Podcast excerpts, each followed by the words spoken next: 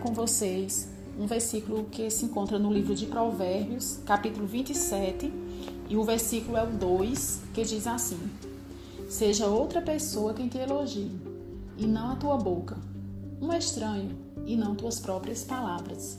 E o Senhor aqui está nos dizendo que não, não precisa a gente sair por aí falando para as pessoas quem nós somos ou quanto nós somos bons no que nós fazemos. Pois é o que nós fazemos que vai ministrar na vida do outro. E as pessoas vão evidenciar a pessoa que nós somos através do que a gente faz, através das nossas atitudes. Então não se faz necessário a gente estar tá, é, se autoelogiando por onde a gente passa, porque geralmente quem tem esse tipo de comportamento quer mostrar para as pessoas aquilo que elas gostariam de ser, mas na verdade elas não são. Acontece muito isso. Então nós somos reconhecidos através do nosso fruto.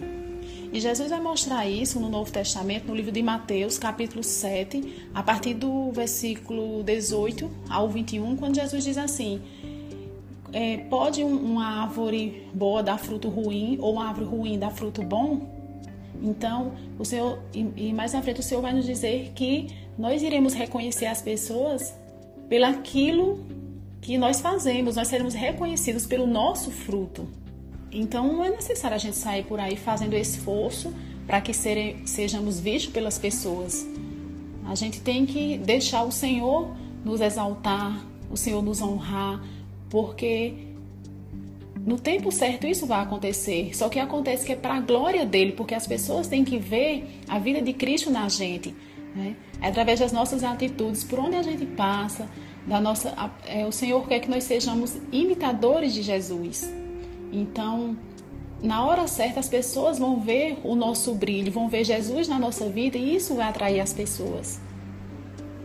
Que muito melhor do que a gente ser reconhecido pelo aquilo que nós fazemos é a gente ser reconhecido pelo que Deus faz através faz nossa vida e através da nossa vida.